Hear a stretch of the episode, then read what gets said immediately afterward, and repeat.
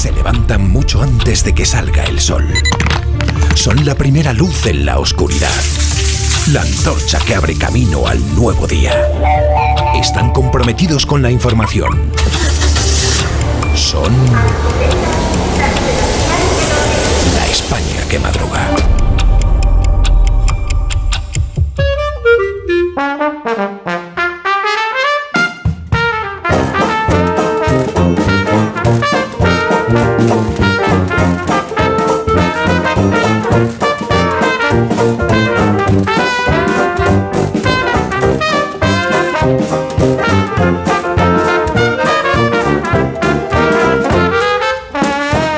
Está la España que madruga con el profesor Rodríguez Brown. Buenos días, Carlos. Buenos días, a pesar del gobierno. Con Daniel Ramírez García Mina, el nuevo. Dani, buenos días.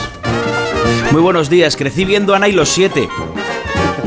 Crecí, dice. Una cosa. Rosa Belmonte, buenos días. Buenos días. Ya, ya, ya era mayor. Félix José Casillas, buenos días, Félix. Buenos días, yo maduré en ese momento. vale, vale. Amón Rubén, buenos días. Yo solo digo, ¿Qué? yo solo digo que mañana es viernes. Sí, es cierto eso, y además se acaba el mes. Y de Dolores. Y llega la Semana Santa. De dolores y de alegrías, Ahí, ahí. Según y para quién, es verdad. ¿verdad? Un minuto. Venga, Hoy minuto. hablamos de las cosas. La España que madruga. Donde Alsina. Que Dale, dale. 20 minutos y serán las 8 de la mañana, 7 en Canarias. Hay 7 preguntas y media para empezar el día, la primera de las cuales es ¿Ha sido madre, ha sido abuela o ha sido madre y abuela a la vez?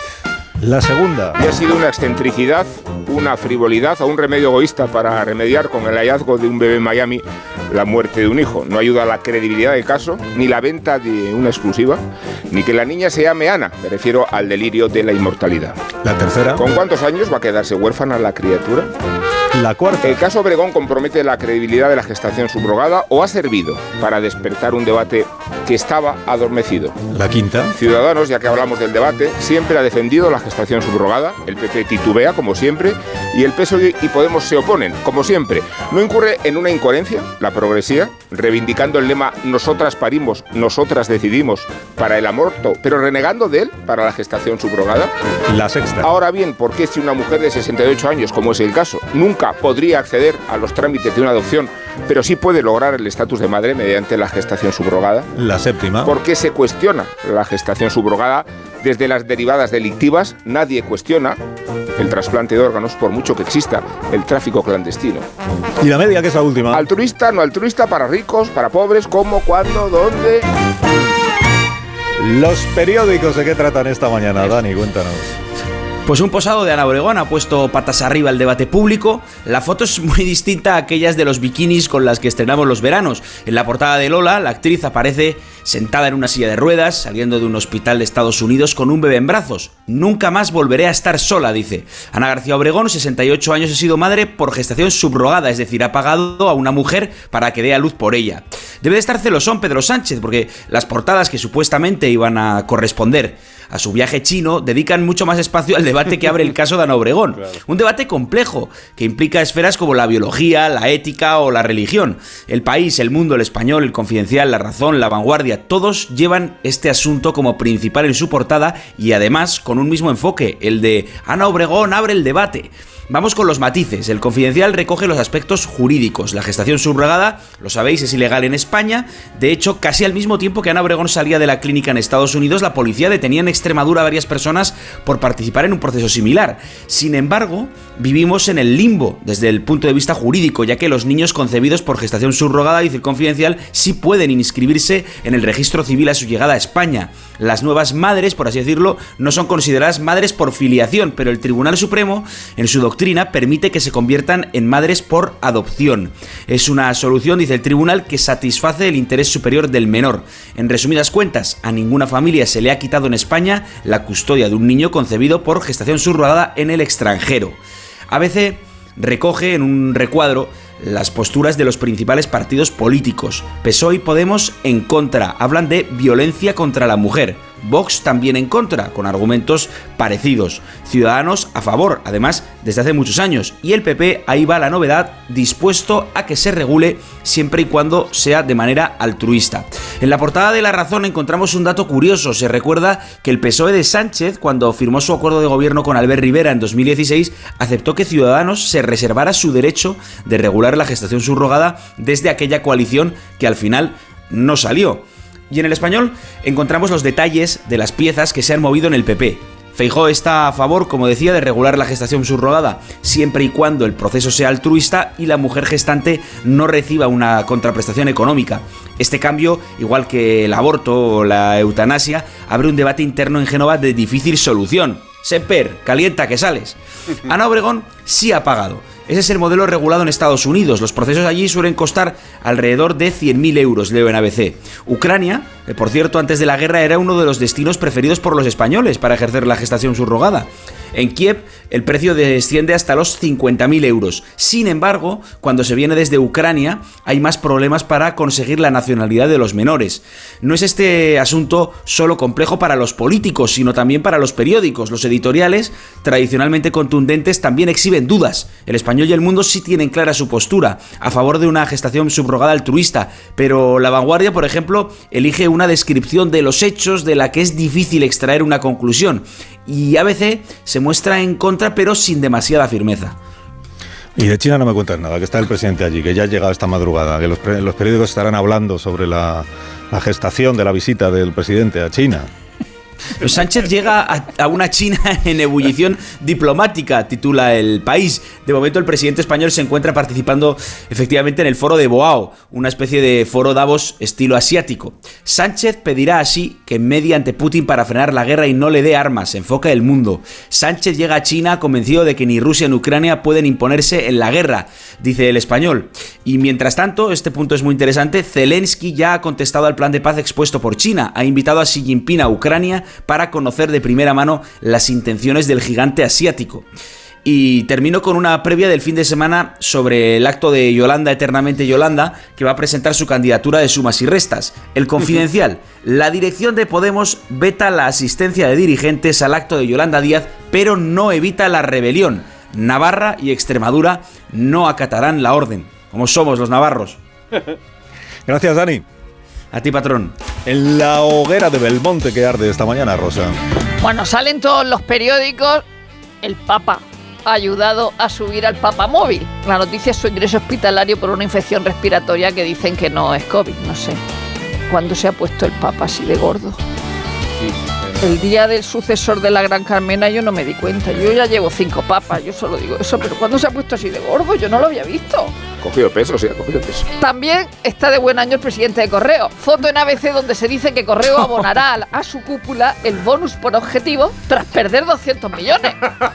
Dan por cumplidas las metas para 2022 pese a tener más pérdidas que en 2020. Será por, dinero. Menudo hueva. Ana Iris Simón escribió el sábado una columna muy razonable en el país. Lógicamente le cayeron chuzos de punta, que si era de Vox, que si patatín, que si patatán. Hoy hay una carta a la directora con varias preguntas a la escritora por esta columna. Por ejemplo, ¿es respetable que un catedrático que resucita las tesis revisionistas del franquismo sobre el inicio de la guerra civil, o sea, si es respetable un catedrático, por lo del 34, supongo. Eh, Sánchez dice que la reforma laboral, recordemos los ERTES de Fátima Bañez, y la de las pensiones valen una legislatura. Entonces piensa pasar a la historia por esto y no por sacar a Franco de su tumba. Bueno, muchas páginas sobre lo de Ana Obregón, que es portada en el mundo y en la vanguardia con fotaza. Leo en el país que Ucrania es el país preferido por los españoles, hombre, por pobretones, ellos y nosotros. También explica el periódico por qué usa la expresión vientre de alquiler, porque muestra la verdadera carga social del fenómeno frente a otros eufemismos. Yo creo que deberíamos usar vientre Airbnb. Igual que los hijos de Bosé y Palau son una versión Black Mirror del príncipe y mendigo. Se separan y dos niños son ricos y dos son pobres. Ignacio Camacho, seguimos con esto, empieza su columna con un madre del amor hermoso, Ana Obregón en la apertura de los informativos. Esto recuerda a cuando en una intervención del defensor del menor de Madrid salió la hija de Belén Esteban en los informativos y ella se fue al deluxe, hijo, hizo uno de sus belenazos y dijo lo que debería decir Obregón, ni que fuera yo Bin Laden. Ahora el despertar liberal de Carlos Rodríguez Brown con estas noticias de empresa hoy, profesor. Ya mismo expansión. Hay una entrevista en expansión con Marta Ortega, que es una entrevista que salió en el, Financial Times. Me ha gustado mucho, es un buen retrato de la empresa y también suyo, claro. Más, Santander dispara un 26% el bonus a sus directivos, Criteria, CVC, IFM y GIP respaldan a Reinés en Naturgy. Y dado que viene el ministro Escribá, mira esta noticia de expansión. La reforma eleva el gasto en pensiones hasta el 17% del PIB. Este es el asunto, este es el, este es el debate. Y ya que estamos, pregúntale, la AIREF, o sea, su AIREF, advierte, dice Expansión, de que hay un millón de infraempleados. Y ya después pues, podéis charlar tranquilamente. Su ¿no te ex? AIREF, ¿no? Su ex AIREF. Pues bueno, sí, parece que es su ex. Cinco días. Telefónica acota el bonus de la cúpula en plenos ajustes salariales del IBEX. Iberdrola y Siemens Gamesa cierran un mega contrato eólico. Los hogares sacan más dinero de los depósitos que en el rescate de 2012. El economista. Brufao va a seguir en Repsol y propone bajarse el sueldo un 50%. Intervenir en alquiler. ¡Qué sorpresa, señora! Mire, tiene un efecto perverso y contrario al deseado. Bueno, más para escribir, escucha, FEDEA prevé un déficit en las pensiones de 67 mil millones. A ver qué te contesta. Vamos a la prensa económica internacional que nos cuenta el Financial Times que los precios del crudo están bajando en Estados Unidos. Se está sobre todo flaqueando la demanda de diésel. Elon Musk y otros eh, expertos tecnológicos piden una pausa en los sistemas de inteligencia artificial más avanzados. Y terminamos con el Wall Street Journal con una boni- bonita teoría, que es la teoría de que hay un club de los SEOs boomerang. Sergio Hermotti, el caso de UBS, se une a ese club y desde Howard Schultz a Robert Eager, pues hay una lista de SEOs que lo que hacen es volver a su puesto anterior.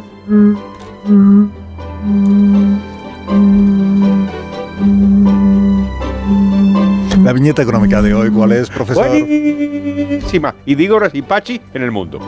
El marido juega con un con Scalextric y la mujer le comenta, Pepe, cuando dijiste que te ibas a comprar un coche eléctrico, pensé que no te referías a esto. Y el marido replica, sí, claro, para eso está la cosa.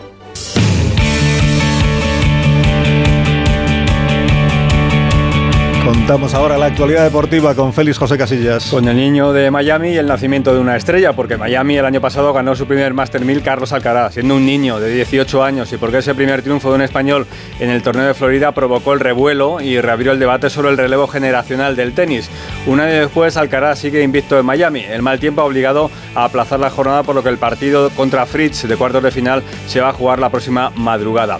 Ana se llama la madre de Fernando Alonso, que mañana a esta hora ya estará rodando por el circuito de Melbourne en los entrenamientos libres de un Gran Premio de Australia ideal para la España que madruga en fin de semana, a las 7 de la mañana la carrera el domingo.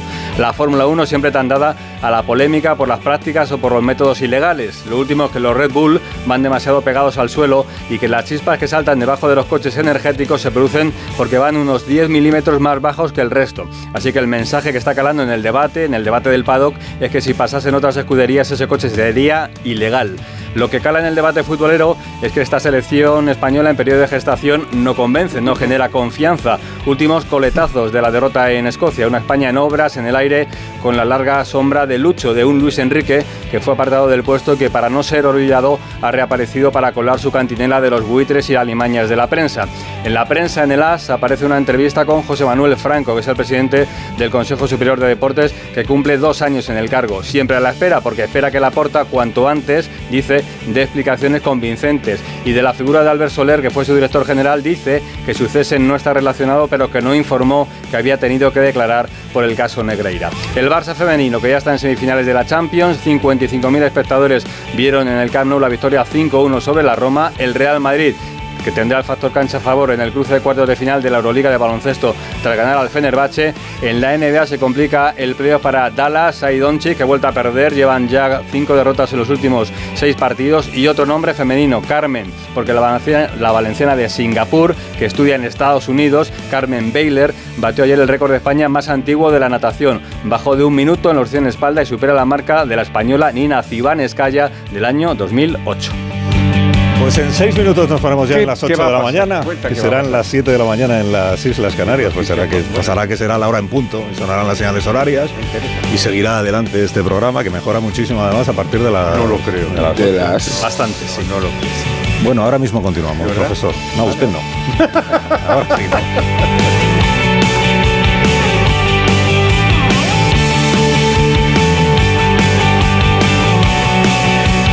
de uno en Onda Cero.